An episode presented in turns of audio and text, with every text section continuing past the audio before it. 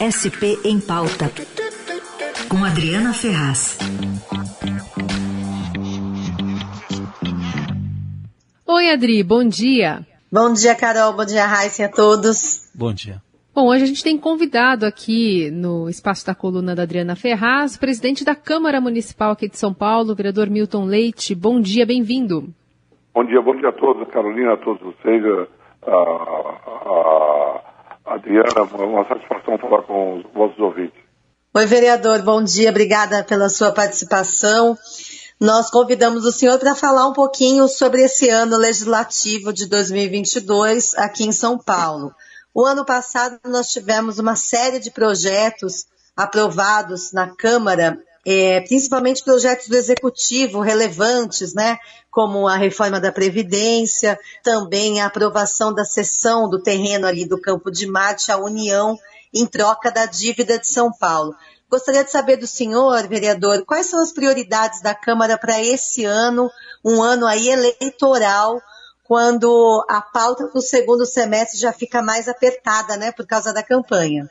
Sim, é, mas a Câmara, a Câmara, os vereadores que vão fazer campanha têm um compromisso com o trabalho, no que tange, uh, uh, e a Câmara terá compromisso com o trabalho. Sob minha presidência, nós devemos, conduziremos o trabalho dentro do, do, do, do, nosso regulamento, mesmo com a, com a, com a, com a é, eleição, isso não impede que nós trabalhemos uh, na eleição. Agora, quanto às prioridades, é, nós temos o seguinte, será como já havia, é, havia dito anteriormente, a prioridade esse ano é a lei de zoneamento, tá certo?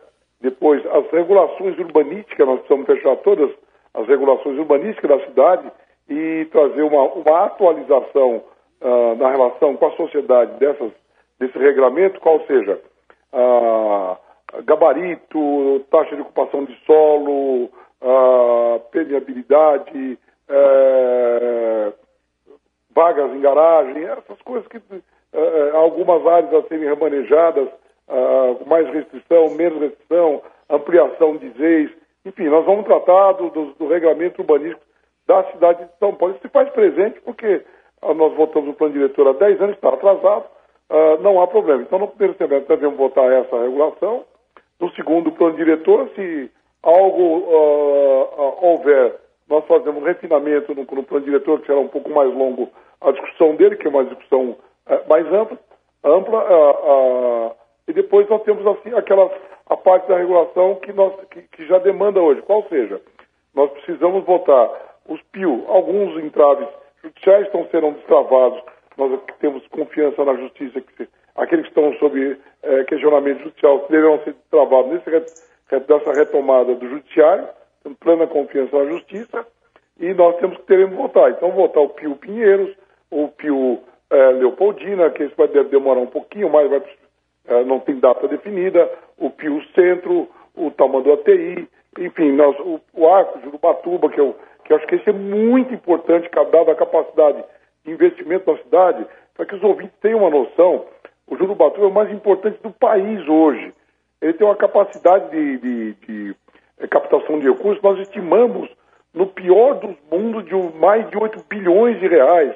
O normal dele é que ele capte 10 bilhões de investimentos, podendo atingir, atingir investimentos com, com, a poligonal de investimento que ele provoca, as regiões pobres de Campo Limpo, Grajaú, Capão Redondo, todas uhum. essas regiões ele, ele permite a extensão da poligonal de investimento. A gente faz a captação aqui a, ao longo da marginal do, do, Rio Pinheiros, saindo aqui da Ponte João Dias até a Jurubatuba, atingindo na parte de trás da cidade até aquela, aquilo que nós chamamos de Jardim Tupi, ou seja, a parte posterior a, a do Morumbi.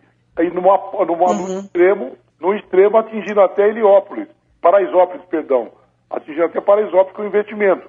A captação de recursos será feita nesse arco uh, de Jurubatuba, aqui nesta margem, as margens do rio, uh, naqueles terrenos que têm capacidade de investimento aqui na região de trás do Morumbi, mas a poligonal de investimento, não de captação, pode vir é, é, é de Paraisópolis a, a toda essa região sul da cidade, atingindo a parte mais, mais pobre e mais carente. Isso é um casamento urbanístico muito bom para a cidade de São Paulo. Muito bom. Então nós temos, temos é, é, é confiança na aprovação desse projeto e o destravamento dele o quanto antes, porque ele é bom para a cidade, bom para a sociedade, permitirá a, a, na área da habitação, do transporte, é, do, do, da área de, de, criação de parques, nós podemos fazer muita coisa aqui nessa cidade. Hum. Os, os, PIOs, os PIOs, os projetos de intervenção urbana, né, que o senhor está se referindo. Sim. A regulação é, urbanística que nós chamamos. Sim. Queria entender um pouquinho mais, vereador, é, sobre outros projetos que vêm do Executivo. Por exemplo, o prefeito é, Ricardo Nunes está preparando dois é, para amenizar ou tentar impedir essas tragédias, como as ocorridas em cidades da Grande São Paulo em função de chuvas, né? Um deve, deve retirar moradores da área de risco mediante pagamento de indenização, outro pedindo autorização dos vereadores para isentar quem teve a casa alagada do pagamento de IPTU. Qual é a previsão de andamento dessas discussões eh, na Câmara e se é possível tramitar ainda nesses próximos meses para atender, quem sabe, as vítimas desse ano? É, eu tenho, eu tenho um, um limite legal que é a, a constituição das comissões, que eu estabeleci é, o prazo, o nosso prazo para indicação termina semana que vem dos novos componentes. Na, primeira, na última semana de, de fevereiro, nós elegeremos, no dia 23, no dia 23 elegeremos os membros das comissões, composição das novas comissões, presidentes, vice-presidentes. É, aí entramos no, na, na discussão dessa matéria. Essa matéria terá prioridade dada a demanda da sociedade atingida. A sociedade é, nós não recebemos o, o, nós estamos em condições de discutir ainda esse projeto, mas assim que recebemos ele, vamos discutir o projeto, debater o projeto da celeridade. Eu darei celeridade esse projeto. Uh, faremos o, as duas audiências públicas em tempo recorde, porque a sociedade demanda, ela demanda a, essas famílias atingidas desses pontos críticos, discussão de valores locais, quem serão os beneficiados, isso é uma discussão ampla. Não cabe ao presidente definir isso. Vem a definição originária do, do, do, do Executivo, é, comportando por parte do Legislativo as adaptações conforme o diálogo com a sociedade. Nós vamos ver as formas que nós estaremos implementando. Essa discussão, sim, a, será feita prioritariamente dado a demanda das famílias é, atingidas pela enchente. É, presidente, é, é, queria falar com o senhor também um pouquinho sobre a pandemia, né, os impactos dela nos trabalhos da Câmara, até que ponto ainda o senhor vê algum problema no, nos trabalhos e também tem as regras muito específicas de acesso à Câmara, né? É, o senhor tem também um, algum balanço aí de contaminação envolvendo funcionários, vereadores, até qual, qual o balanço que o senhor tem? A, a Câmara pode dizer que foi um exemplo da cidade. Ela não produziu muito, trabalhou da forma híbrida, não houve prejuízo, dado visto que as audiências públicas uh, virtuais foram um número expressivo das audiências, dos debates que nós uh, promovemos. Uh, quando foi possível nós adentrarmos com algum, em algum momento de baixa da pandemia, nós permitimos o acesso das pessoas, obviamente com controle. neste momento, eu trouxe ela para uma condição um pouco mais restritiva da Câmara. ela continuará na forma virtual, mas com a recomendação da, da mesa diretora para que os vereadores não compareçam, compareçam só o essencial, os presidentes de comissões, e façam o debate, que façam o debate eh, virtualmente. Se houver necessidade, não é impeditivo dele que eles compareçam à Câmara, não é proibido. Mas a recomendação é essa. Quanto aos funcionários, nós há limitações, porque eles não, não há prejuízo eh, dos, dos, funcionários que participam trabalharem virtualmente. Então, até que haja uma melhora clara do quadro de contaminação da Ômicron, nós vamos manter a, a Câmara restritiva, sem prejuízo dos debates. Não, não há prejuízo dos debates, não, nem votação. Tanto que a votação, o quórum de participação dos senhores parlamentares raramente baixa de 53 senhores vereadores. Ora, se o objetivo principal da sociedade é que, é, e da Câmara é que haja o debate dos senhores vereadores, na pior das hipóteses, sempre estamos com um quórum de 53 vereadores é, em plenário, é, ainda que virtual ou, ou, presencial, debatendo as matérias, votando as matérias. Então, não comporta essa, essa fala que alguns dizem, olha, o vereador não está presente. Como não está presente? Votam todas as matérias, número maior ou igual a 53 membros, membros 52, 53 senhores vereadores, que é um número expressivo. Então, o debate está sendo feito, sim, é, é, com bastante clareza e participação efetiva dos senhores vereadores. Vereador, o senhor, é, esse ano, falando ainda em relação à Covid, o senhor é, impôs aí medidas restritivas mais rigorosas em relação à vacinação, né, de quem frequenta a Câmara. Exigiu o passaporte da vacinação e disse que vai cortar o ponto do funcionário que não apresentar esse passaporte. Havia uma previsão aí de 50 pessoas, era isso, que não tinham apresentado o É, é, é, passaporte? o número, o número que não haviam apresentado 50 pessoas, no, no dia seguinte, eu, não, eu, não, eu não quero errar no número, mas mais da metade imediatamente no dia seguinte apresentou. E esse número hoje, é, eu não tenho ele, mas eu é, a, a- a- a informação preliminar que eu tenho da minha diretoria geral é que esse número caiu, restringindo a pequenos, pouquíssimos casos. Né? E aí, e casos. esses casos, o que eu- então, terão ponto cortado.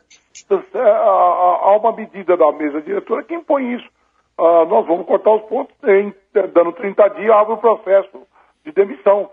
Não, não há o que fazer. Tomarei as medidas. Essas já foram tomadas e anunciadas. Eu, eu serei rigoroso no, no que, no que tange a vacinação.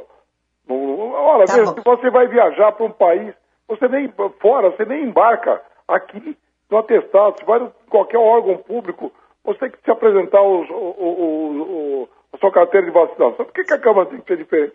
Nós não estamos proibindo a entrada de ninguém. Nós estamos exigindo a tranquilidade de todos. Isso nós não vamos abrir Tá mão certo. disso, não. Vereador, eu queria falar um pouquinho mais de eleição, então. O senhor disse que os trabalhos seguem o ritmo normal, né? Independentemente da eleição, porque a eleição não é para a reeleição de vereadores, né? Mas a gente sabe que muitos vereadores vão tentar aí um novo cargo, seja deputado estadual, deputado eh, federal. O senhor sabe já quantos vereadores vão participar da eleição e como deve ser a troca dessas cadeiras ao longo do ano? Ah, O quadro ainda se encontra em, em, assim, em andamento. Ah, então nós estamos vendo, observando as bancadas, quem vai, quem não vai, não se fechou um quadro. Mas eu tenho, tenho confiança que será um número expressivo, considerando que alguns partidos ah, internamente apresentam restrições à reeleição de vereador. Talvez há partidos que não permitirão mais a reeleição dos atuais quatro vereadores. Então, obviamente, esses vereadores eh, eh, têm que sair, devem sair eh, candidatos, pois eles não poderão disputar pelos seus partidos, pelo atual regramento interno, a mais uma reeleição.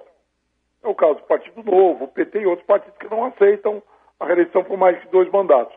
Você tem que destinar a novas bancadas. E com isso está se a- a- a- ocorrendo ainda as discussões internas dos partidos. Se muda esse regramento, se muda a- a- ou se mantém a forma, e aí os vereadores vão para disputa eleitoral, enfim. Nós estamos ainda aguardando as definições finais deste quadro. E aí muda alguma coisa é, com relação, por exemplo, à, à fusão do PSL né, com o DEM, o senhor do Partido Democrata, né, Hoje é dos União Democratas, Brasil, que agora é a União Brasil. Era Como é que fica isso? PSL. Como é que fica esse União desenho Brasil. na Câmara, é, pensando também nesse nesse ano de 2022? Ó, extremamente pacificado. Vamos aguardar agora o novo diálogo com os novos membros, mas não há nenhuma, nenhuma dificuldade. Todos eles convivem muito bem comigo, não há nenhum problema, zero de problema no convívio com, do, do, do- do União Brasil. O senhor, o senhor é presidente, né, do, do Democratas, não é isso? O senhor vai Sim. sair, o senhor vai sair do, do comando do partido ou como é que fica a composição? A, a- a nova executiva estadual, nós estamos definindo, está praticamente definida, não vou divulgar, mas já está praticamente definida a, a- a comando estadual, e em seguida faremos as direções municipais. Obviamente, a municipal fica comigo por hora aqui eh, na capital de São Paulo. Isso está definido, que a presidência do, do União Brasil permanece com sob minha presidência no município de São Paulo. E a Muito bancada bem. na Câmara, vereador? Só para encerrar, a bancada na Câmara da União Brasil é de quantos eh, vereadores a partir de agora? Hoje, seis. Mas Seis. Então é uma- Ela deve crescer. Ela vai, deve crescer no próximo dia. Não posso anunciar, mas deve crescer. Eu lhe asseguro que ela vai ter um crescimento expressivo. Migração, então. então, de, de, de, de políticos devem ocorrer ao longo dos próximos meses, é isso, né? Isso, deve, deve, devemos ter uma migração, sim, nos próximos dias. Até o, até o, o dia final da, da, da disputa eleitoral, devemos ter uma migração, sim, de, de, de vereadores de lado a lado, tá? Bancada a bancada haverá mudança, sim. Esse é o presidente da Câmara Municipal de São Paulo, vereador Milton Leite, a quem a gente agradece aqui a participação para dar um panorama geral aqui desse ano de 2022 dentro do Legislativo da cidade. Muito obrigada, vereador. Até a próxima. Estou à disposição de vocês, assim que precisar, aos ouvintes. Muito obrigado. Eu é que agradeço pela oportunidade. Muito bem. A Adriana Ferraz, que semana passada trouxe aqui para a gente né, um pouquinho do, dos destaques em relação até à entrada né, dessa, da, da, do, dos vereadores por conta da pandemia. Agora a gente tem um detalhamento maior, né, Adri, sobre esse ano aqui de 2022. Isso.